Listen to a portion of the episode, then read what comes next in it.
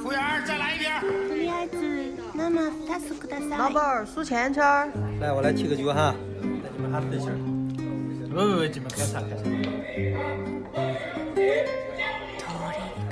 让我尝一下。大家好，欢迎收听这一期的九言九语，我是主播叨叨。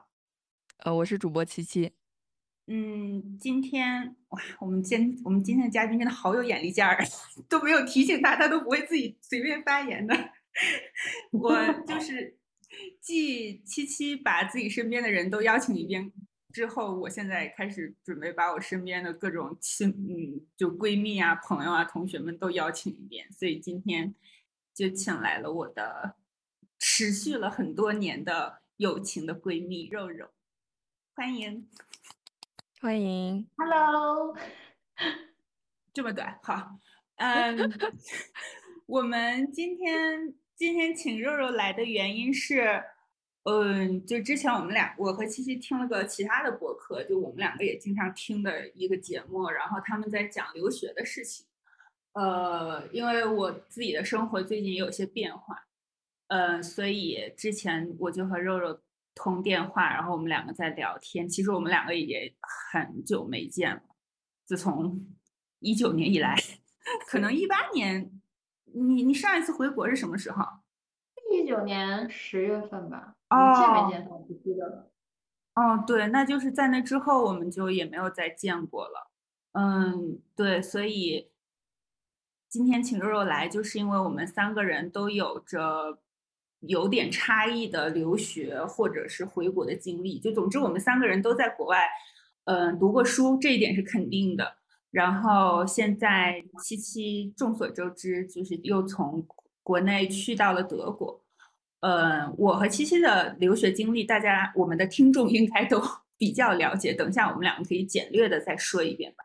我们先请肉肉来讲一下你的。留学还有现在的工作经历，而我和叨叨是一样，我们都是同一年，大概是一四年的时候吧，一三年、一四年的时候去英国留学，然后读的研究生，然后后来叨叨就留在英国读博士，然后我是到为了爱情 选择到美国 读了博士，然后因为我中间转了一次专业，然后一共读了五年。然后毕业以后就直接留在美国高校，然后当助理教授这样。然后现在已经在美国待了有快九年的时间。哦，好久啊！对，好久啊！真是时光如水，生命如梭。嗯，是一晃我都工作四五年了，我都没有感觉。对。可是我昨天在写写简历的时候，我就掐指一算，我都已经工作了九年多了，我就觉得特别可怕这件事儿。嗯，我掐指一算，我也回国很久了呀，掐指一算也快要有五年了。嗯，啊，是吗？你才我怎么觉得你有都能有五六年了？我是因为我和肉肉我们两个是初中的同学，并且是住同一个小区的邻居。然后高中的时候，我们就隔壁班，并且还有一起坐校车的经历。我们两个的友情的见证，就是知道彼此最狼狈的失恋的时候的样子，而且陪伴过彼此最狼狈的 失恋的时候的样子，就是我们友谊的见证。就大概，对，就就是反正在青春期还有成长过程中，心里最伤心的事情，我们都和彼此讲过，就包括谈恋爱呀。包括和父母吵架呀，等等什么之类的，所以就是说起来，我为什么会去英国，就完全都是因为他。啊，这样的。如果我跟大家讲，如果当初肉肉去了新西兰，我应该就去新西兰留学了。哦，真的完全都是他。你你应该也记得这件事情对吧？因为我我我当时是就是是有过有有一个要出国的念头。但这个念头很模糊，就是我我也不知道怎么实现它。那个时候谈恋爱，甚至想过是不是可以通过结婚，然后技术移民，两个人一起去加拿大这样。后来发现这件事情对于那个时候的我来说很难实现。呃，然后大概我和肉肉就聊起这件事情了吧。反正具体当时我们的对话是怎么展开的，我忘记了。但我记得很清楚，当时你跟我说你申你在申请新西兰和英国的留学硕士。没，我记得你是有点嗯害怕自己适应不了，然后就是心里有一些这样那样顾虑，然后我们俩就聊了一下，我们说，因为我当时先去美国做了一个 summer program 嘛，然后我觉得是挺好玩的，然后就想去再去英国看看，所以就。选择去英国申请，然后当时就觉得，哎，英国研究生就一年，还挺快的啊，挺挺实惠的，然后就 选了英国。但是你有申，你有你当时也有考虑新西兰对吧？我记得。对，当时有考虑新西兰，记得是因为，也是因为那个，啊，当时的男朋友，现在老公，他想去新西兰读一个什么什么东西，然后。但他后来又去了美国，所以就就这件事情就就过去了，就我们俩都没有去新西兰。现在觉得是挺对的，因为如果去了新西兰，感觉工作选择都会很少。就去养羊啊，好开心！我七七就可以去找你玩了，我们两个都梦寐以求的生活。也没有什么不好，对，就是就是从工作上来讲吧，我朋友在新西兰，他就很难找到一个就学校里老师的工作。嗯。可以想象工作机会很少，而且澳洲的高校里确实是就是死一个进一个这种，很难，好可怜啊！天呐。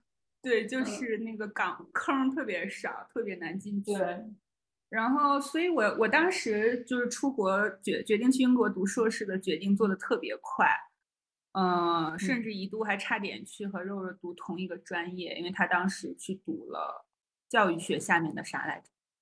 还是就是教育？我就是教育学，就是教育学。对，你的对他，他硕士就读了教育学。我当时是因为本科 是这种广播电视新闻类的，但我又不太想学新闻，所以在选专业的时候还纠结了一下。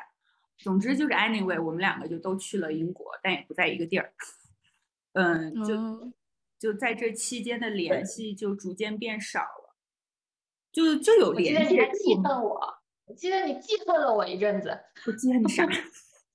我 为什么要记恨你？我记恨你什么？因为我离你太远了。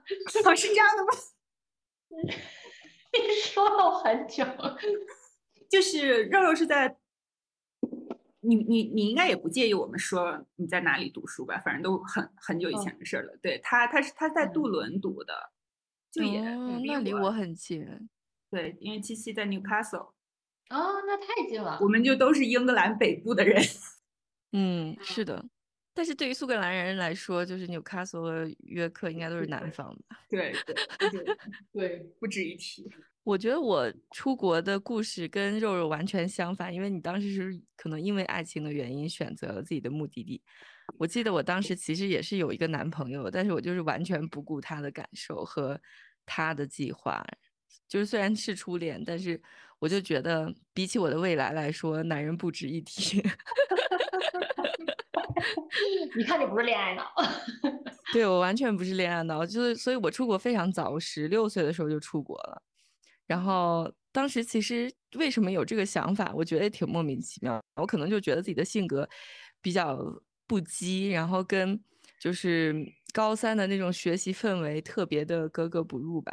我之前可能也在节目里面讲过很多次，比如说老师让写八百字的作文，然后我写五千字啊之类的。嗯，当时老师就建议我说，如果你家里的条件允许的话，你其实可以考虑出国，因为我觉得，嗯，就是你这种性格可能会将来受到很多挫折。所以当时就就非常努力的考了雅思，然后十六岁不到十七岁就去了英国。我觉得我当时其实真的是初生牛犊不怕虎，就完全也没有觉得恐惧啊或者担忧。我妈说当时印象特别深刻，就一个十六岁的女孩提了两个二十四公斤的行李就从北京机场转身就走了，头都没有回。啊，好勇敢啊！对，所以我是二零一零年去的英国，然后一六年离开的英国，所以就是待了应该有六年的时间吧，就是读了。桥梁课程本科和研究生，差一点就要读博，但是后来就是还是回头是岸，没有读。对，嗯。相比起来说，我和肉肉是比较类似的这种，我们两个是就是是名副其实的城市做题家，就是都一嗯。直努力学习，然后虽然有在谈恋爱，当在早恋在我们读书的时候俗称早恋，但是我们两个还是非常努力学习的，就是我们一直在我们两个的心里一直都认知成绩好这件事情是无比重要的。就当然谈恋爱也很重要，但是同时也要保证成绩不能太差。就我们我们总总总体来说还是挺乖的吧。我不知道大家对于对谈那个时候谈恋爱这件事情，会觉得会因此觉得我们就不乖吗？应该也不会吧。我觉得我我们的价值观里还是就是你学习好，你谈恋爱也没事儿，就那种感觉。哦，对对对对对，主要是因为这个，对，就因为我们学习好，所以我们谈恋爱也没事儿。嗯嗯，应该是吧？我觉得我们当时学校好像谈恋爱的人也挺多的，而嗯且因为住校嘛，大家闲着没事儿，你瞅我，我瞅你的，那不就得谈一下恋爱？但是你们当时出国的原因是什么呢？就是因为呃觉得有更好的机会，还是比较感兴趣国外的生活？嗯，我觉得对我来说，就是我学的是英语专业嘛，然后哦就觉得你要你要不出国的话，就相当于一个没什么专业的感觉。然哦后感觉如果不出来，英语也不可能就变得彻底的特别好。然后我妈反正就觉得你应该出国去，至少去读个研。我也没有想到要会之后会继续读博，但是对一开始就是觉得英语专业嘛，不知道去不知道该干什么。毕业以后就觉得这个教育也挺好。我那我可能是最随机的，就是我感觉我其实我的本科专业，我当时大三大四实习的时候，我的编辑就是我，因为我在就是做视频编辑嘛这种的，就是我的主编其实还挺想让我去那边工作的，嗯，嗯但是我就是因为鬼使神差。兴起了我要出国这个念头之后，我就没有办法再打消它了。所以我就觉得我要想一个可以实现的途径让我出国去。然后我觉得应该多少也确实有点觉得，反正英国只有一年，既能有这样一段经历，好像也不会就错过一些什么的感觉。对，因为我我和肉肉一样，绝对没有想过要读博士。读博士这件事情在当时的我的脑脑子里面是根本不存在的，就是后面去了英国之后才发生的，才做的决定。我当时留学的这个决定，其实完全是我自己做的，我家里人都非常的反对，但他们也拿我没有办法，所以当时就是在全家反对的情况下，我就是嗯主动提出了退学，然后去考雅思，就之后就再没有上高三的课程了，然后这样持续了大概一个月的时间，我妈也觉得反正高三我也跟不上了，就只能出国。也真的是特别的倔吧，就性格，嗯，就反正也是当时脑子里有了这个想法以后，就感觉如无论如何都抹不掉这个想法了。然后，嗯，就虽然当时家里的身边的朋友啊、家人，包括当时的初恋男友都非常的反对，但是我总觉得有一种远方的呼唤在召唤着我，就是一定要去。当时也就是花了很大的力气。我觉得就是中了太多这个文艺青年的毒了，然后 对，就是现在感觉，嗯，就当时去了英国以后，觉得好像研究生出国的人数是比较多的，像本科嗯或者高中就出来的留学生其实还是少数的。可能经济是一方面的原因，而且英国不像美国有全奖、半奖。你像我在英国虽然一直拿奖学金，但是其实也就是几万镑的样子，就是大头还是要自己出的。对我差不多也是说到钱这个事情的话，我一直都是在出国留学上花的所有的钱都是啃老族，都是从啃老这种方式得来的。就是嗯我硕士是没有奖学金的，又就一整年的开销都是父母出的。然后博士的时候是有免学费，还有一部分的补贴，好像是一年五千英镑，我记得，但也还是不够的，就还还是需要家里再花一点钱的。嗯，但我印象挺深的，就肉肉去了美国之后，感觉他的经济来源就开始和我有了很大的差别。对，我也是研究生，都是啃老。对。但是到美国这边之后，就发现其实啊，尤其读博嘛，然后就有很多做那种助教的机会啊，或者是帮老师做研究，能赚一些外快呀。但是，嗯，其实赚的也不多，就是顶多最好就是免了学费，然后每个月有一千多美金出头的这样一些生活费。如果就是基本生活其实是够的，但是我不知道你们有听说现在美国就是就是研究生、博士生都在游行抗议，就是说给我们的工资太少了。因为其实我们是在做着教授的教书的工作，去替他们教书，但是其实你拿到的工资是非常低的，因为一千多美金，说实话，尤其在大城市，你是没有办法满足你基本生活，有可能他们租房子就要一两千美金。这样子就没有钱在生活，所以大家现在其实，在抗议这件事情。我们是有拿到，肯定是比英国相对多的钱，但是，啊，要说满足比较好的生活，可能也没有。对，但我感觉美国和英国的这个助教的制度是差别还挺大的。我感觉我在英国也读博士的时候，也有去做一些 teaching 的工作，但是就很简单，就只要去带学生上那种 seminar 就行，上上研讨课就行。对我们还挺，我一开始还教过中文，就是一开始我们系是没有空缺的职位给我的教育系，然后我就去中文系那边教了一阵中文，然后就要带他们上练习课，然后回来以后教教育心理学的时候，也类似于是教学生，就本科生的讨论课，反正每个学校也不太一样。你看我现在这个学校，我的助教可能就是批批作业，他们就比较轻松，所以就是可能跟老师啊，然后跟学校也有一些。就是有一些差异，学校。嗯嗯，我我其实觉得我的改变是从沈阳到上海上大学开始，就它其实对我来说也是一个很大、特别大的转变，因为就我我相当于实现了高中的时候我的梦想，而且那个时候的上海确实和沈阳相比，嗯，international 的很多，也时尚的很多。就是我觉得，嗯，和身边的同学聊天，然后可能大家的日常的休闲，就找找乐子的方式，也会让我有开眼界的地方。然后周末可能坐一两个小时的地铁到市中心去逛街，也有很多让我大开眼界的地方。所以我感觉，在包括我也有相当一些本科的同学，现在就是还很快乐的单身。所以我感觉我的转变其实可能是从一个，并非就就是北上广深这种城市，当然我也没有去过广州和深圳，好像也不能说反，但反正就是远，肯定不是上海这个层级的城市。然后到了上海，我的转变我感觉是从这里开始的。包括我其实后来读研究生，然后选了自己的专业，也和我当时本科上的一些课程有关。对。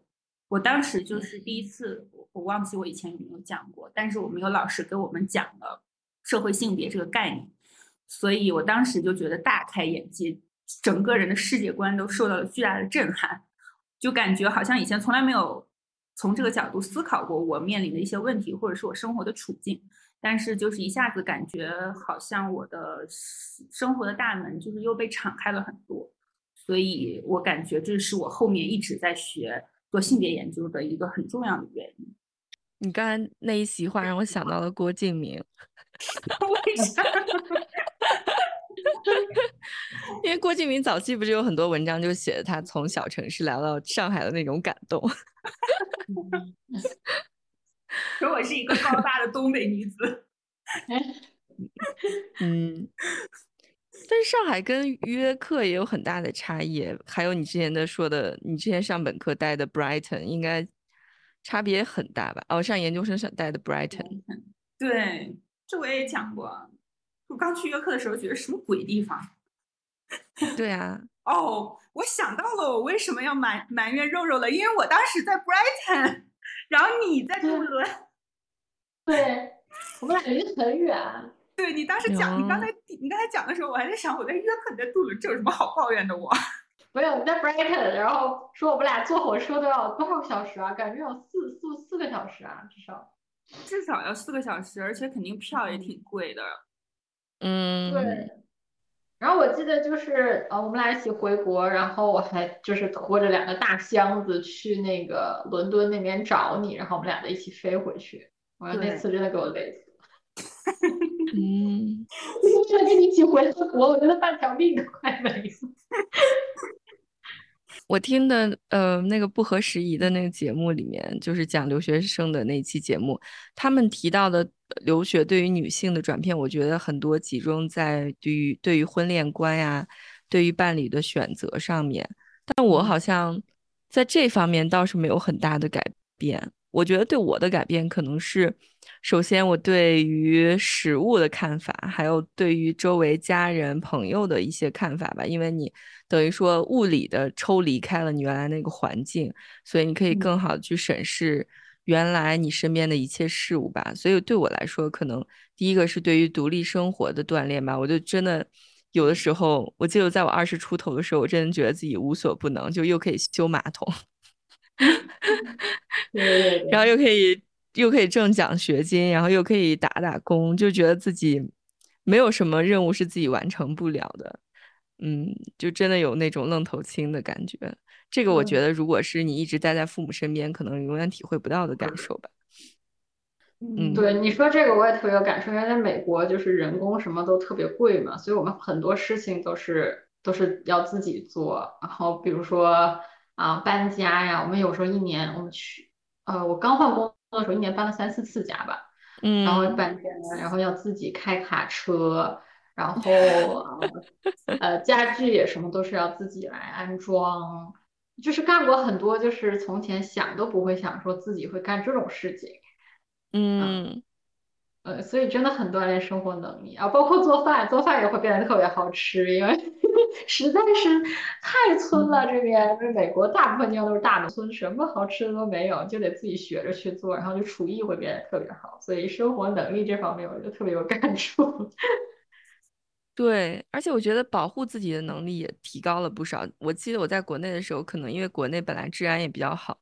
其实你是没有什么戒备心理的，然后到了英国以后，可能英国北部，然后我又住在比较村儿的地方，它的安全性就不是很高，然后我就逐渐的学会，比如说走夜路的时候，嗯，会看一下可以反光的物体，看一下有没有人跟踪我呀，然后走夜路的时候不能听歌曲啊，嗯，等等吧，就如何保护自己。这些东西，我觉得也是待在国内可能是比较少会掌握的技能。嗯，哎，糟糟，你有没有遇到过？就是在你们有没有遇到过在英国走在路上被人扔酒瓶子这种类似的经历？我好像没有，因为我在国，我觉得我在英国虽然也待了好好几年硕士博士，但我很但我还是挺乖的。我晚上只有和七七做室友的时候，他会带我晚上出去喝酒。后来他走了，我就很少会 晚上出去喝酒。我感觉我的独立生活能力肯定也没有你们两个强，可能也是因为我只在外面租过一年的房子，而且在那一年里我比较幸运，家里也没啥东西坏过，所以对我这个也是比较幸运吧，我感觉就碰巧了，所以我感觉我锻我被锻炼的有限。你现在不是就要被锻炼了？现在，但但是我有售后啊，我有我有送货的小哥。这个这个具体的内容在下一期节目里和大家讲吧，报告一下我最新我最新的近况。就是在国内很确实，就是像肉肉说的那些什么，你需要开卡车自己安装所有的家具等等，这这些事情就是你完全不需要操心。不管你是在网上买东西，还是去家居城说需要你搬一个新家要买什么电器，然后买桌子床，就是都会有人上门来给你安装。但是我我那天其实有想到，因为我在装洗衣机的时候。就是京东送货的小哥就说你需要一个扳手，因为这个他拧不动。然后我就突然想到，可能独居的女生家里都应该有一个扳手，就是可以 拧开拧拧不动的东西，然后还可以用来防身。对啊，扳手防身肯定没有榔头好吧？那榔，但是扳手有两种用途啊。嗯，榔头也可以呀，那可以很多用啊。对啊，榔头用途也很大，可以砸核桃。就我们家的工具箱是那种，就是都不能用一箱来形容，大概有四五箱的工具，就非常全。然后你包括我们住住这边以后，什么割草机呀，什么，而且各种各样的镰刀，什么这些东西，你说以前想不到的东西，全都要预备。对对，我这这是我小时候看美剧的时候的印象，就是每个美剧里面的家庭都会有一个感觉无所不能的工具箱和一个无所不能的男人。对，就我觉得还比较重。是上一辈了吧？我觉得现在。对对对，现在大家也是自己做的，真的也是自己做的。但是在欧洲这边，我觉得真的特别的反矫情。就在这边，不是有一个特别大的那种卖建材的仓，呃，超市吧，它叫包 house，然后里面就经常可以看到那种德国女生穿着冲锋衣，扛着一个三米的木棍儿，然后就出来了。对，我觉得如果。嗯，这边的女生结婚肯定不是为了男子力之类的，或者有一个有一个男性来保护她。嗯，因为我感觉这边的女生都好强壮啊，就是经常会，比如说那种卖二手家具的网站，eBay 啊什么的，你卖一个特别大的柜子，然后两个女生过来，两下三下五除二就给她卸了，然后就搬走了。这也太厉害。我会被鄙视吧？我肯定去了。我我我昨天喝酒的时候碰到一个，他是在瑞典留学的，就是嗯，因为北欧地区本来就是在我们平常的讨论中会感觉他的性别平等做的比较好，确实可能发展的也比较久，相关的政策也比较完善。然后那个女生就是说，她感觉就是她在瑞典，就是这种女生的气场。压过男生的感觉还挺强烈的，就是如果你不亲口亲自开口让一个男生帮你做什么事情，没有一个男人会对你伸出援助的双手，因为他们都会觉得这是对女性的一种冒犯。对啊，我记得我在英国上学的时候也是，就是约课，嗯，大学我们住宿舍嘛，然后他附近最近的超市可能走路也要走个二十多分钟、三十分钟，然后我每次从那个超市出来提了两大袋子就够一周吃的那种菜。走在路上，如果碰到了男同学，他就会一路跟我一起走回去，但是绝对不会说：“哎，我要不要帮你提一下？”如果你不问他的话，当然，如果你问他的话，他可能会帮你提；但如果你不问他的话，他压根儿就不会注意到你手上提了可能十斤菜之类。嗯，这方面我是没什么感受，因为一直就是来了以后就一直有我老公在，然后。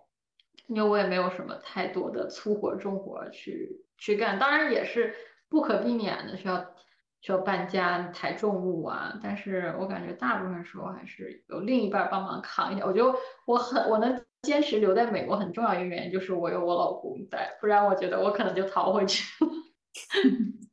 那他有什么改变吗？你感觉在美国这么多年？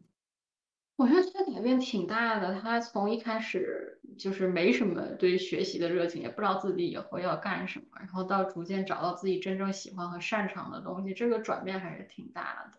他就是中间探索，一开始学酒店管理，在那个纸醉金迷的拉斯维加斯待了三四年，然后周围的朋友都是富二代呀，然后就是就很物质嘛，嗯，然后但是到后来。不得不陪我去读博，然后就到我们那个小村子里面，脱离了那个比较浮躁的环境以后，就开始沉下心来想，哎，以后要怎么去，怎么去养家糊口啊？然后以后要干点什么呀？他当时真的换了好多目标，一会儿想当牙医，一会儿想修车，一会儿想怎么怎么样。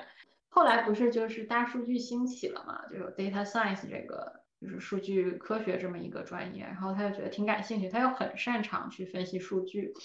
然后，嗯，就在我工作的这个大学，他又读了一个研究生，就是读数据分析。然后现在找到一个挺不错的职位，所以就挺还挺幸运的。因为一个是他在我们学校读书，他可以免学费，作为老师的配偶，就是学费可以免掉很多。然后还有一个就是他们教授很照顾他，还会帮基本上帮所有的同学都会安排一个工作，就是介绍你去面试，他至少都会有一个。因为他们一共这一年就招十个学生这样子，然后老师会确保每个学生都至少找到工作，因为他们这是一个比较新的项目嘛，就数据分析算是比较新的一个领域，然后老师也希望提高同学的就业率，然后这样看起来就很就就很好看，然后每个学生照顾的都很好，所以我觉得还是挺幸运的，他后来找到这个。嗯，说到这个纸醉金迷，我记得我刚去英国的时候。就是受到了挺大的冲击的，因为在西安上高中的时候，就周围的同学，其实大家的家庭环境什么的都挺类似的，可能父母就都是上班族，顶多可能是有的是上班族中的领导，有的是普通上班族吧，但是肯定就就是还是以工薪阶层为主，然后大家的。消费品呢也都比较类似，顶多说谁买一个贵点文具盒，谁买个便宜点文具盒，就是不会有太大的差距。但是到了英国以后，因为我去的时候上的是那种桥梁课程嘛，所以班里嗯什么样的人都有。呃，当时就还没有按专业啊什么学校去区分大家，所以就当时有见到那种带四个佣人来的中东富豪，就真的他从沙特阿拉伯来。呃，英国读书会带一个厨子、一个司机、一个保姆，还有一个什么，反正就带四个佣人。然后还有日本的同学家里在东京有什么几座楼盘，还有国内的同学就是父父母是什么造船厂的创始人，然后一个月的零花钱几十万人民币什么的，就对我来说简直就是天方夜谭。就有一段时间我也是被这种，嗯。就对自己失去了定位，就觉得自己好像也是呃他们中的一员，就其实完全不是啊。但是有一阵就哪哪怕每天吃橄榄菜配白米饭，也要就是省下来一些钱去买一个什么小钱包呀。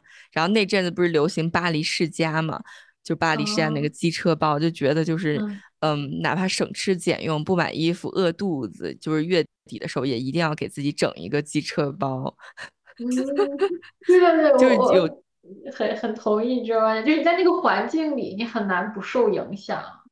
对，对对对，我觉得是的。然后这个阶段可能持续了有个一两年吧，就嗯，你是怎么清醒过来的？真的是很容易清醒过来。就首先第一，我们这个消费能力也确实跟不上别人。就是太吃力了。你说你饿一个月肚子、两个月肚子可以，你不能饿两年肚子吧？然后，对，然后后来也可能因为这些学生，你知道闲了无聊，每天晚上就去唱 KTV。就是 Newcastle 是有一条唐人街，然后里面就有一家 KTV，然后大家每天晚上，嗯，去过是吗？大家每天晚上的活动就是相聚在这个 KTV。然后喝 whisky 兑可乐，或者是 whisky 兑冰红茶，然后喝到半夜吐的，就是到处都是。然后就是男男女女的，就是 A B C D，就是每天都谁都不知道谁跟谁在一起了。每天这种这样的生活 就过久了以后，我就觉得真的有意思吗？而且我每天就是吐的，第二天上课感觉眼眼袋都能到下巴颏了。我我也是确实觉得，你知道这个好学生。的根基还在身上，就觉得，哎呀，大三了，就是还是要努力学习一下，这样就确实不行。然后就脱离了这个圈子，就开始好好学习了。嗯，就不再参与这种嗯夜晚的社交活动了，就真的是晚上就去图书馆泡图书馆。然后包嘛，也就该卖的也都卖掉了。对，然后就进入了一个看世界的阶段。那阵子最大的兴趣爱好就是一旦有假期，因为英国那时候离 欧洲，那时候离现在离欧洲也不远，呃，就那时候还没有脱离欧盟，就去欧洲还是比较容易的，所以就一有假期就会去欧洲哪儿旅游一下，而且一般很喜欢自己一个人去旅游，就觉得自己一个人旅游，首先没有人妨碍你，你可以跟着自己的节奏走，然后还可以做很多的功课，比如说。只有你一个人喜欢参参观这个古埃及博物馆，其他人都不感兴趣。但是你一个人去的话，你就不用管别人，你自己想去待八个小时也可以，待到它关门也可以，你每天都去都可以。然后每天晚上回去也可以自己看看书，然后想简单吃点东西就吃，不吃就算了。就是对于学生来说，这样也比较省钱嘛。所以当时可能这个也持续了个两三年的时间吧。就是嗯，基本上欧洲的国家走主流国家。主流旅游国家走了个遍吧，就是都是自己一个人去的，所以就刚开始去的时候，确实很容易被冲昏了眼。我记得有一阵子，就是在我已经脱离了那个纸醉金迷的阶段以后，有一次从图书馆出来，看到几个刚可能刚来的留学生吧，一人拿了一只铂金包，站在学校门口抽烟，我就觉得恍如昨日。对，真 的就是感觉。哎，我已经过来了，过来人的那种感觉。但是我我从来也没有买得起过铂金包，我只是说，在英国的留学生里面，还是有很多真的是消费能力很强的人。铂金包是什么包啊？它的包是铂金做的吗？呃，它就是那个它的名字叫 Birkin。对不起，这是我的知识盲区。对，就是总归它很贵。对，它很贵，而且它需要配货。我记得我陪我朋友，他他就是那种嗯，就是富豪子弟嘛。然后他就每天如果他不去逛街，他就会很难受，浑身难受，每天不花点钱，他就是受不了了。我今天就过不去了这样子。然后我陪他去了大概有四五次的爱马仕吧，就是为了要买一只包包。就他每天都去问你今天有没有，你今天有没有？然后所有的。那些卖货的那些售货员，我看见他都可高兴，就知道哎，这个人一定会买东西。我每次跟在他后面，觉得自己是个小丫鬟，就是 借我来见个世面。所以你有没有受到这种消费喜好的影响？肯定肯定也有，尤其就是我中间有一年 gap year 嘛，然后就陪老钱一直住在那个拉斯维加斯。就觉得，哎呀，你说说，大家都有这个东西，为什么我没有呢？我是不是也可以买两个呢？然后就会就会想买，然后包括后期就是，我觉得老钱他也就是我老公，他有受到很大的影响，因为他会觉得在他陪读我的那几年，他是没有就是男子汉气概的，他是觉得我。能靠什么来满足你呢？然后他就会陷入这种消费的漩涡，他就会不停的给我买好的包包啊，好的鞋呀，就是觉得这个会让他觉得他很有面子，他有照顾到这个家，但其实。我是觉得，你想我们在那么村儿的一个地方了，已经根本就没有人认识这些东西，不是不像在拉斯维加斯的时候，你背一个什么包出去，人家说哇，你这个包包好漂亮，什么走在大街上都会就是有人夸一路的那种感觉。但是你在农村的话，人家谁管你背的什么东西啊？就是你，而且你在上学，根本就没有人认识这些东西。就像刚才叨叨 Birkin 是什么，没有人知道那是什么东西，能吃吗？就是那种感觉。所以就是我们有一段时间，他也很陷入到这个消费主义的漩涡。不过现在就是慢慢好了，知道啊，就是这个家运营起来有很多成本，不要把钱花在这种 虚无缥缈的东西东西上面。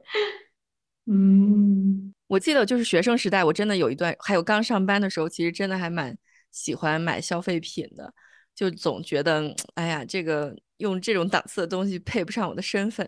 但是现在真的工作，你像我现在马上工作十年了，我现在就真的觉得布包是最香的，因为又轻便，又不怕别人抢你，而且就是往地上一撂也不心疼，就是真的就觉得布包最香。然后化妆品的话，曾经有一段时间，我我回国给家人们带伴手礼，还会去买娇兰的什么面霜、眼霜。现在我就觉得小宝宝用的那种什么湿巴呀什么的那种小孩用的 东西就是最好的。就是便宜又大碗儿，然后又安全。我现在就真的是完全反消费主义了，就真的变成了大家印象中那种踏实过日子的媳妇儿。天呐，也不知道，感觉心情有点复杂。听到这儿，也不知道是好事儿还是坏事儿。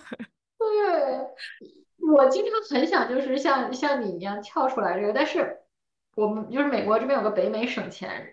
日报嘛，他就是每天就发今天有什么折扣，然后我老公就非常热衷于刷那个折扣，他刷到什么他就会问我，哎，这个你要不要？然后我就说接受不住诱惑，我就觉得哎，这东西又打折了，我是不是得买一个那种感觉？你这个就特别像我老公之前帮那个罗永浩还钱的那一阵儿，每天每天看老罗直播，就说老婆你要不要喝巧克力酸奶？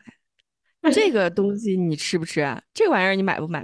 哎，我这不是买东西，我这是帮老罗还钱。哎，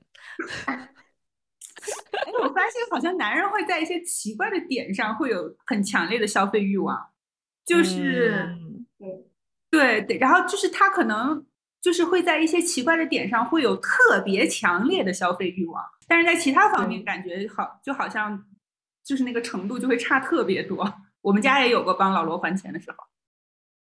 对啊，就是像什么给轮胎打气的一个机器，就是普通可能打气机器要打，呃五分钟，然后这个打气的机器只用打一分钟。我说那你省下来的四分钟要打算做些什么呢？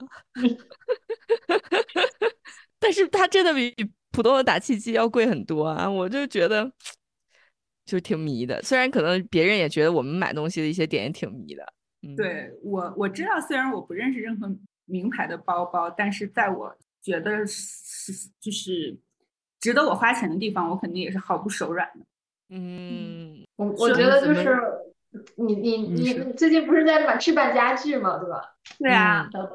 就是像买买一个喜欢的大桌子这种事情，我就毫不手软的，哪怕我的银行卡上也没有几块钱。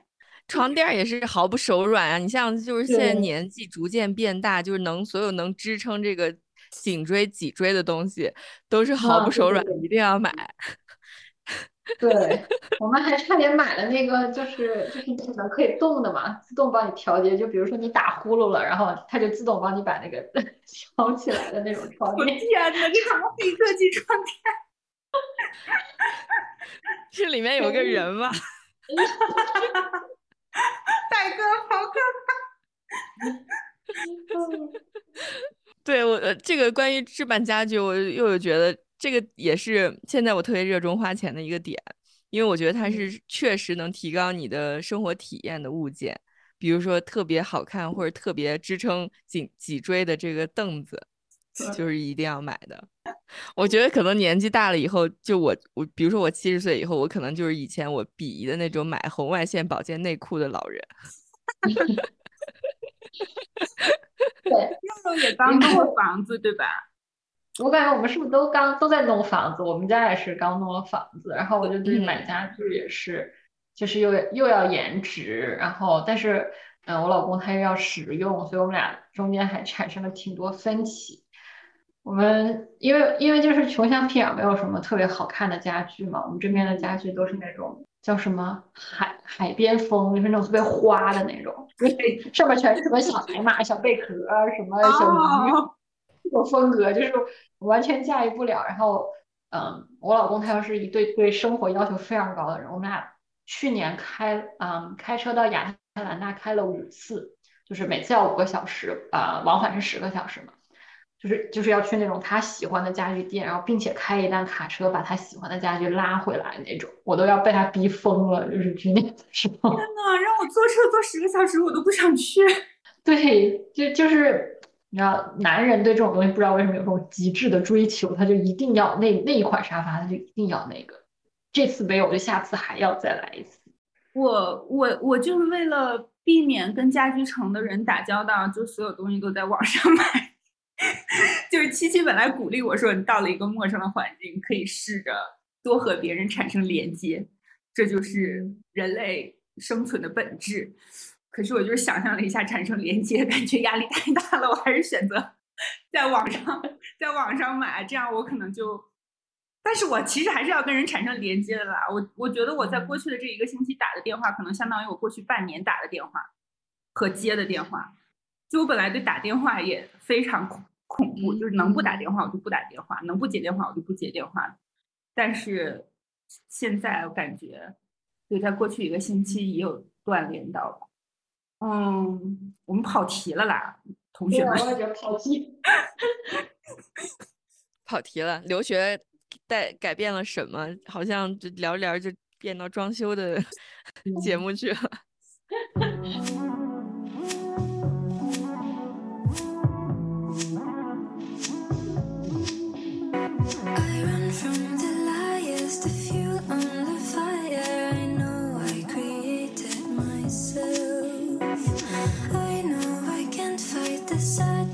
感觉我有想一个问题，你们有没有觉得身边有一些没有被没有怎么被改变的人？我是感觉我身边的同学还是有个别的一些人感觉被改变的。我我是指，当然他可能在知识上有成长，然后拿到了更高的学历，但是就是感觉回国以后，在嗯婚恋的观点上啊，然后生活方式上，包括在英国的时候，大家一起吃饭聊天的时候，就会感觉他还是。在一种比较熟悉的和比较中国式的那个框架里面，在思考问题的，所以感觉我觉得对，并不是每个人都会被改变。这个可能跟你你周围的中国人的含量有关。就比如说你在英国学商科哈，可能你们班百分之七十的人都是中国人，那这个时候你，而且你又只上一年的学。有可能你这一年期间就只跟你这些中国同学来往，然后把这个英国的各个有名的景点打一打卡，你就回去了。所以你说具体能改变什么呢？就好像应该也改变不了什么。但是像我学工科，我们整个系就三个女生，只有我一个亚洲女生。就这种时候，你就等于说被迫。走出我，其实我真的挺讨厌“走出舒适圈”这个词的，但是真的就是被迫走出了舒适圈。你就是必须得跟你的其他同学合作去完成一些项目，然后必须得听懂老师的苏格兰口音，因为 你听不懂你就会挂科。对啊，所以我觉得真的跟跟你所处的环境也有关系吧。而且我记得我当年刚去英国的时候，那个时候，嗯，很多同学还会带自己的家人来陪读。就是还会有人过来帮他们做饭洗碗，或者是他会在当地找一个女的留学生，然后给他当这个他妈妈的一个角色，给他洗袜子呀、做饭呀，就是照顾他。所以像这样有他能有什么改变呢？我觉得应该不会有太大改变。可能之前吃的是呃黄焖鸡，然后在英国吃的可能是烤鸡，就是 可能 很非常细微的差别吧。嗯。对我，我觉得我也很有感触，因为我在英国读那一年书的时候，真的是百百分之七八十的同学都是中国人，嗯，我是没有什么改变的。但是到美国读书之后，身边中国人变少了，然后尤其是我大概在博三的时候遇到了一个导师，他当他是一个非常成功的中国教授，然后当时他跟我说了一句话，虽然这个话可能有些片面，但是我觉得他是有一定道理的。他说。他认识的毕业以后找到工作的中国学生，都是融入美国社会融入很好的，都是至少要有一些美国朋友的这么一些学生。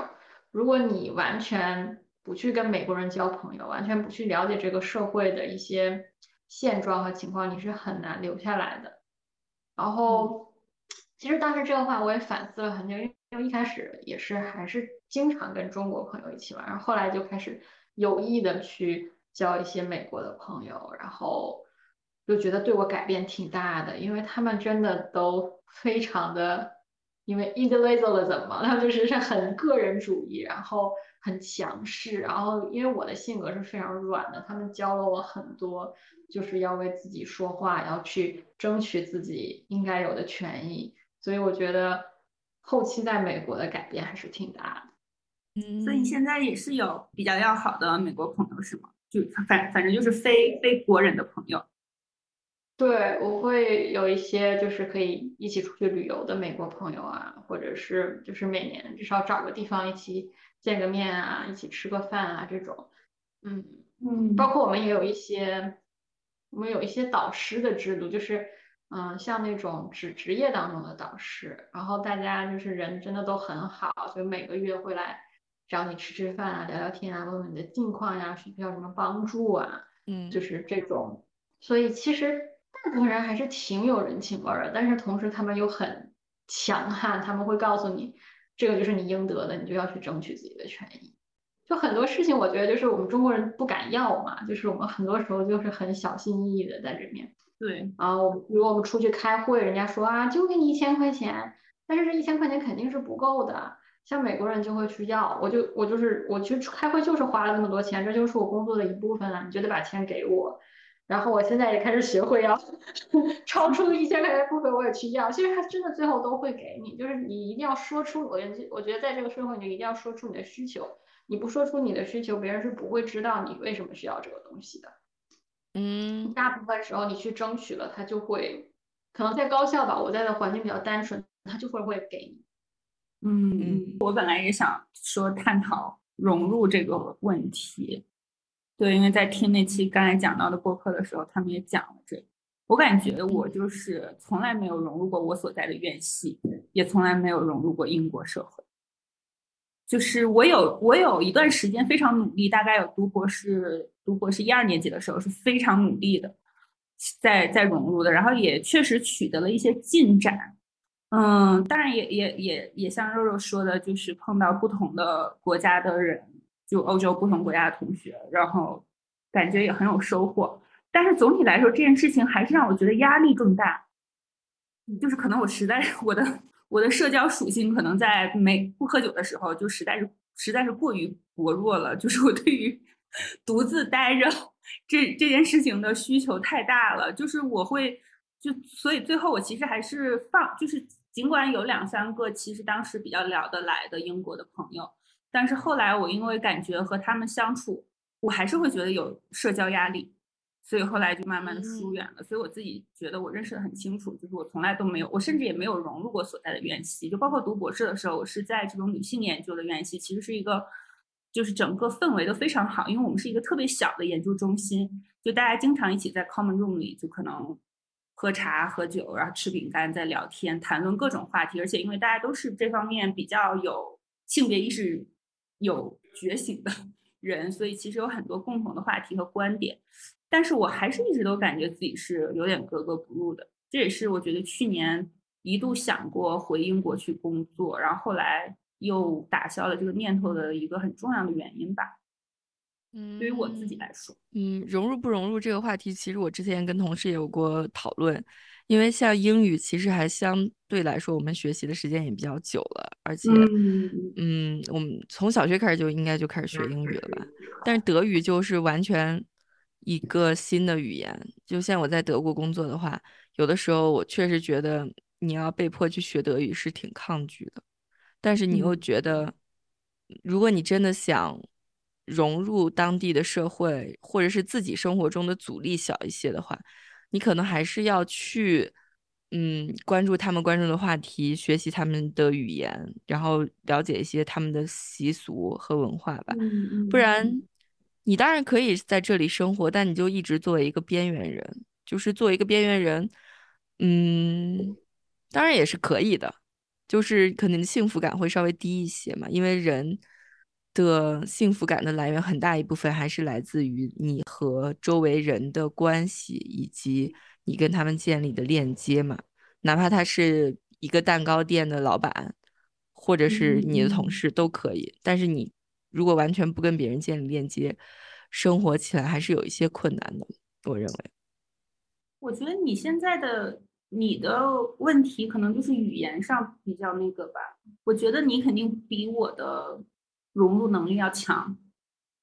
嗯，我觉得食物是一个特别好的让大家 建立联系的媒介。就是我之前之前上学的时候，就经常会给大家烤蛋糕吃。嗯，你应该也吃过不少次吧？对，对，然后会跟同事一起去喝酒啊，就喝了两杯以后，不管是聊了聊天啊，还是吐到别人身上，其实都是一个特别好的建立链接的方式吧。嗯，对你，你刚才还讲到那个，我也就一下子感觉就是我觉得有压力的原因，就是关心他们关心的问题。嗯。嗯，我也不是说我碰到的人，肉肉你觉得呢？你觉得大家在，你不知道交流日常生活的感受和烦恼这方面，你你是觉得毫无阻碍的吗？我觉得也是分人，就是嗯，就像中国人和中国人交流，你跟有的人就很能聊到一块儿，你跟很多人就没有办法继续聊下去。我觉得我大部分交的比较好的美国朋友，他们还都是学术圈的，然后他们很多也会了解。到他们会很理解你在国外生活会有一些困难，他们也很愿意分享自己生活中遇到的困难。嗯嗯，看看来大家都是图，看来就是把自己的不开心讲出来，大家一起分享一下，也是很有效的 融入方式。对这个，对这这个这个非常好。对。这个就是翻肚皮啊，就是猫咪翻肚皮啊！你把自己的弱点露出来给别人看，别人就会相信你啊。如果你在别人的眼中永远都是一个完美的人，那可能大家就觉得，嗯，这个人不值得相信，他就是一个假面人。嗯，所以前前几天我跟同事一起吃饭，然后我们的开场话题就是你人生中最悲惨的回忆是什么？然后大家就说着说着就开始一起哭。哦，对对对，我们也有过那种同事一起哭，说着说着就哭了的那种。对啊，这种嗯就就是很好的建立链接的方式吧。美国人很喜欢狗狗社交，就是如果你有啊猫狗狗，就是大家会比如说有一些万圣节的舞会呀、就大家把自己的小猫小狗装扮一下，大家就聚在一起可以聊聊天，这种对对对狗狗、猫、孩子应该都属于社交 token，都都比较好使。嗯，我现在只剩下去喝酒了，我没有那些 token。你还有猫啊？对我我现嗯，现在确实也是到处能撸到猫。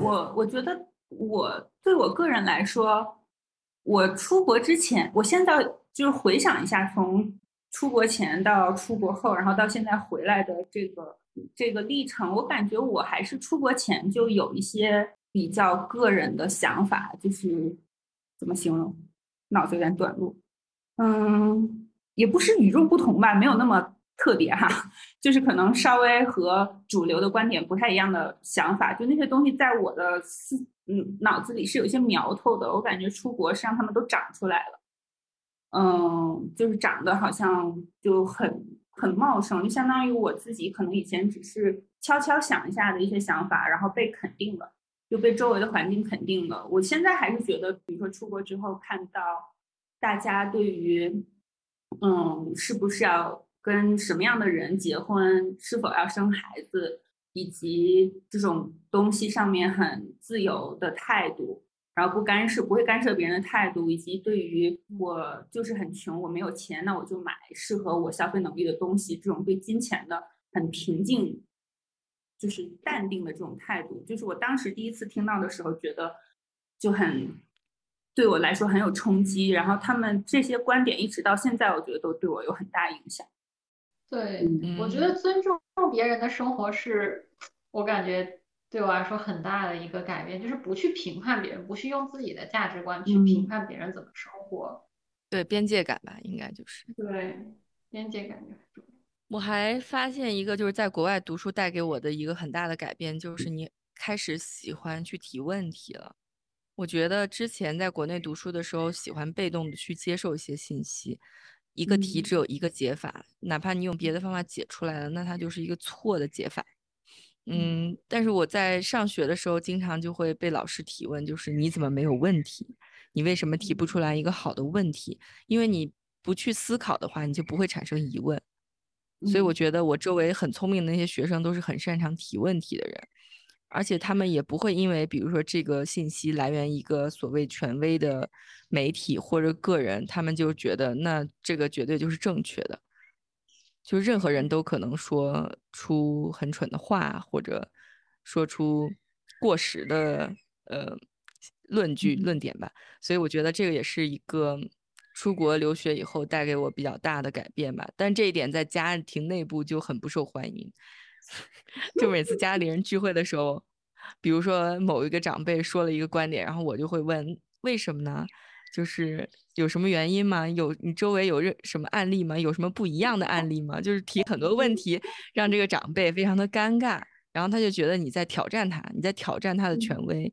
当然，我也确实是这么做的，但这个行为，我觉得在国外可能就被认为是正常的，在国内可能是一个比较被嫌弃和厌恶的行为。会的，对，就是这嗯个批判性思维嘛，我们嗯读书的时候或者写论文的时候都要求我们有这个能力，但是我们好像从小受教育完全没有就是这方面的培养，就是什么是批判性思维，我很很长一段时间非常纠结，因为自己提不出来一个好的问题，提不出来一个好的课题。所以就是很苦恼，也是真的是像你说的，在这边慢慢培养出来的，慢慢知道啊，我可以提问题，然后我可以去思考这个不一样的这个点。对，我觉得我这，我记得我读硕士的时候，第一第一篇比较正式的作业就是这种批判性思维。我跟肉肉一样，就是也花了，特别因为我们日常需要做做研究，就也是花了很长时间去学习这个东西。后来就是觉得绝不绝，现在就是已经就是开始绝不会因为是圈内大佬写的一篇论文，我就觉得他好厉害，他说的这个东西我就把它奉为圣旨。就他可能说的任何一句话，我都可以在自己的论文中加以反驳。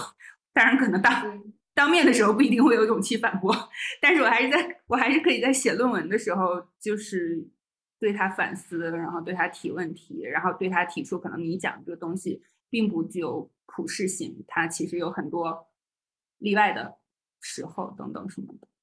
所以我觉得我有时候教育我女儿的时候也会反思这一点，就比如说你会不经意的说出你要乖，你要听话的这些。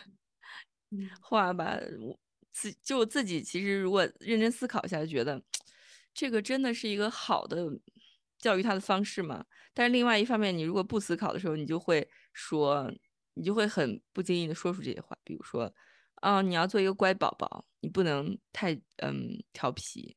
但有可能乖宝宝将来就会被 AI 取代，但是调皮的小朋友才会有创造性思维。对，那对 于鉴于你们两个都可能成为长期生活在国外的第一代移民，嗯，其实确实还是有很多挑战的，尤其是在可能如何对待下一代，并且还有如何对待上一代，因为就是因为可能要同时面对父母还有自己的孩子。对我感觉这件事情还挺挑战的，嗯，这很挑战吧？怎么教育他？你要创造出一种不同于你自己受到的教育的教育方式，就想说什么先憋住，然后用相反的方式说，是吗？对对，而且有的时候就真的非常想打 打孩子，但是又觉得呃这样是不好的，感觉这样不够民主。嗯，因为我本身就是学教育心理的，我感觉我一直不敢要孩子，就是觉得我会想的非常多。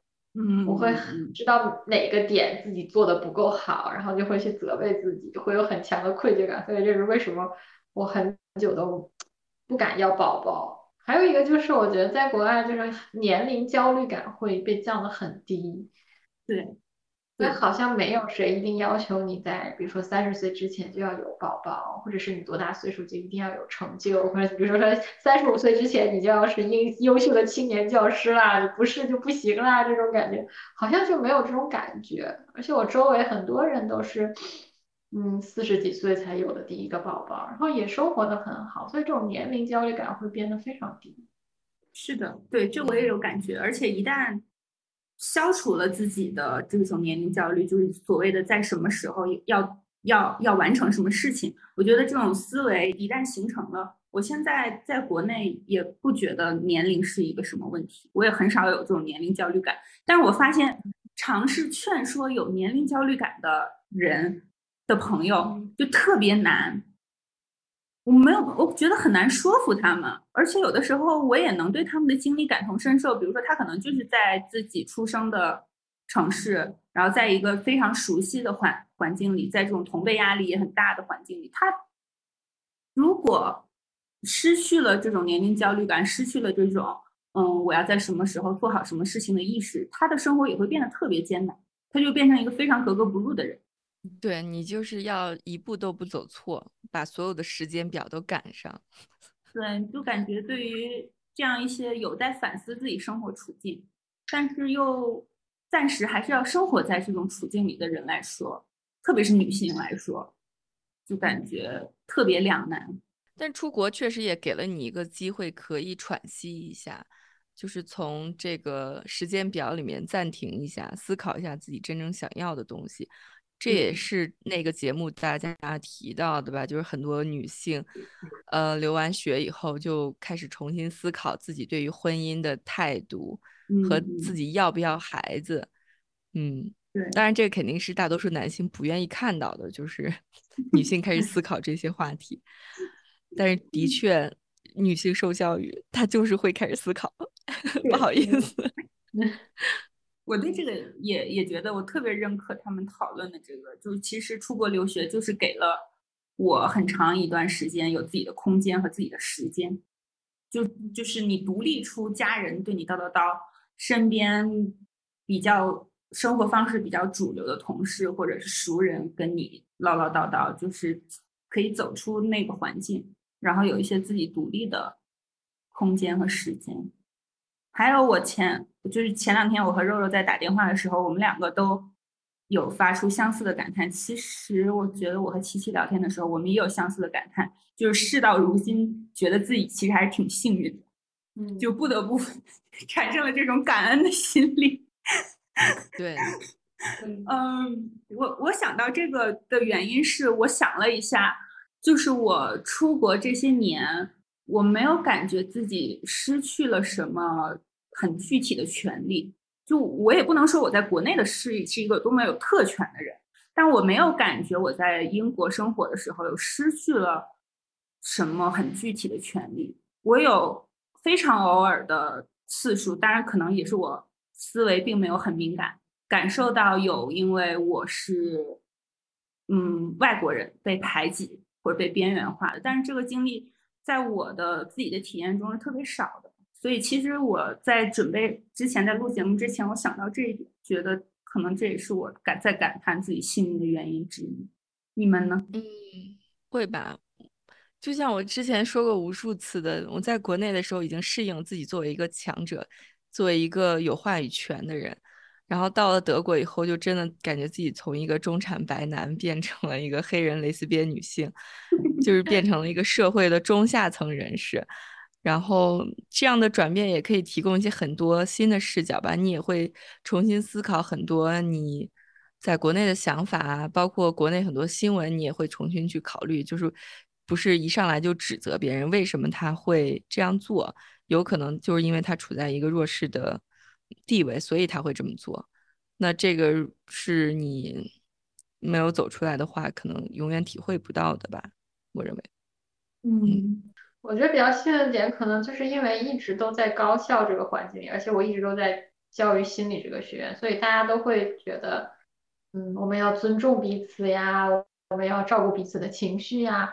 包括老师在指出你问题的时候，都会先把你先夸一顿，然后，然后再说啊，你这个文章啊，其实是有什么问题，你要需要调整一下，就是感觉好像所有人都很很照顾你的情绪，然后去保护你的自尊，不会去想说很很直接就说啊，你这个人就是不行。然后包括我现在带学生也会是。先把学生夸一下，就是我感觉是从前中国老师应该就是我经历的中国老师，就是都很直接嘛，你你这个不对就是不对了，你这个不行就是他不会先粉饰一下自己接下来将要说的一些不好听的话，但是这边老师就很习惯说先包装一下，然后保护住你的自尊，然后再去跟你说具体有什么问题。而且有些学生他确实就是像美国有很多第一代大学生，就是。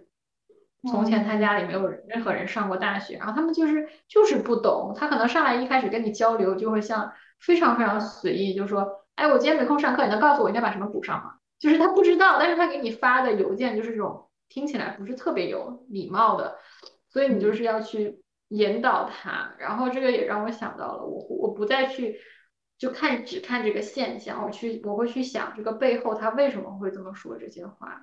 然后，同时这样对自己也是一种保护吧，就是你不会因为一个人的某一个行为，你就会去生气啊，或者去评判他，你会去探探究这个背后的这个原因，然后自己就会变得很平和一些。对，我觉得这真的是七七是纯属是在自己被生活毒打的经历中感悟到这些的。我觉得我和肉肉是因为我们学了。我们在国外学了，我觉得像学社会学、教育学，还有人类学，像这种就社科类的东西，确实是会对你的思维方式，然后你对于你对待人类多样性的这种比较包容的心理，还有你的同理心，就是都都对这些东西有特别大的培养。嗯 嗯，是的，是的。但是我觉得德国人、美国人可能是一个例外，就是比较擅长夸夸别人。德国人就是完全很直。他尤其在工作的工作场合，我觉得我经常会听到客户直接给出很很伤人的反馈，比如说他就说：“我觉得你的能力和这个职位不符。” 我觉得我的英国导师从来没有对我说过这种话。德国人很直接啊，他就会直接说：“嗯，他不会在意这个负面的反馈会伤害到你，他就会直接告诉你。当然，他也是基于事实的，不是主观的一些臆断。对，我记得你以前讲过，德国人绝对不会说出 “wonderful” 这种很那是浮夸绝对不的评论会的。对，对，嗯说你不错就是说 nicht schlecht 就不糟糕。我可以去插一下点，我先从这个阳台回房间。哎呦，明天就要搬家了，家里全是纸箱子。所以你们也自己搬家吗？对啊，也是自己搬家，因为根本就雇不起这个搬家公司。太难了。我记得就是是企企业比学校好的一点，就是我老公他们是包搬家的，就是他们公司会帮忙付钱搬家，我觉得这一点就很好。学校我就没有。啊，还有这种福利，嗯，他们福利非常好。这个福利很有用嗯哎，感觉。我们是会给报销一部分，但是不会全都报销。有如果是换工作的话，有可能他会给你一笔一笔这个安家费，但是如果只这是换工作。啊换工作会的会的会的。就新工作啊，换工作啊，会给一笔蛮多的搬家费，就可以自由支配这种。我们之后可以一起再录一期跟搬家有关的内容。哦安家费，国内的高校肯定不会有安家费啊，只有你是什么人才，只有你只有只有你的新单位觉得你是个人才，你才会从新单位获得安家费。原来的单位要么就是觉得这个人终于走了，要么就是不想放你走，我感觉只那有这两种情况。高校有高校的好处啊，你不用担心因为这个经济低迷就会把你裁掉吧？嗯，对，也不会也不会有三十五岁的年龄焦虑。特对啊，别像我们学术界应该越老越吃香吧？我猜。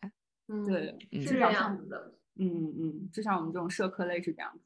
对啊，你看我现在才还不到三十岁，就已经有这个就业的年龄焦虑了。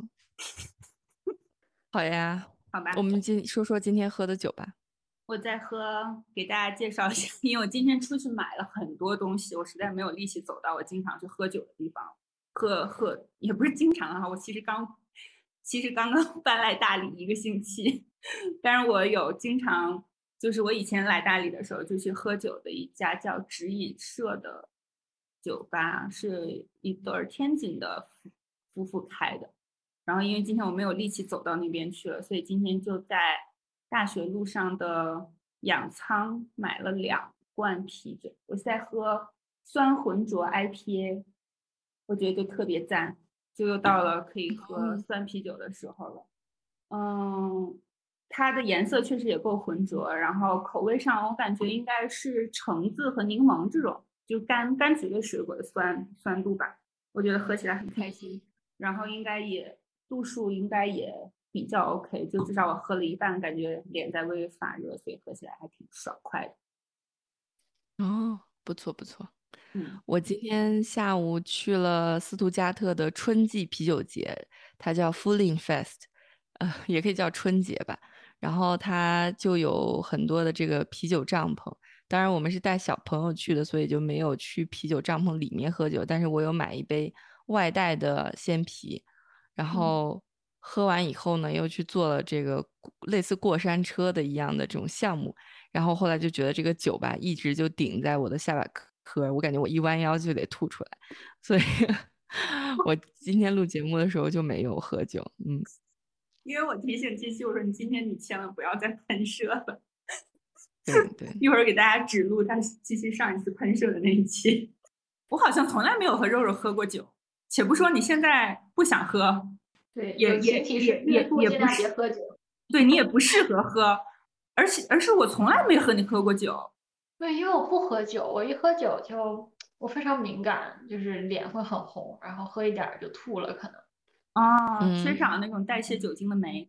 对，我很不能喝。我有一次在拉斯维加斯，然后就是因为过万圣节喝了酒，嗯，然后就有点疯疯癫癫，就去抓前面兔女郎的那个屁股上的那个尾巴，都不认识人家。他可能觉得你看上了他。嗯，好吧，今天对聊得很开心，也很开心可以把我的两个好朋友们聚到一起。感觉我们三个确实后面还可以录别的，因为都在不同程度上又开始了人生的新阶段，就大家都会有一些很很大的改变啊，或者什么之类的。所以包括搬家的经历、搞搞一个房子的经历等等什么。我很想请教搞一个娃的经历。那这我可以对。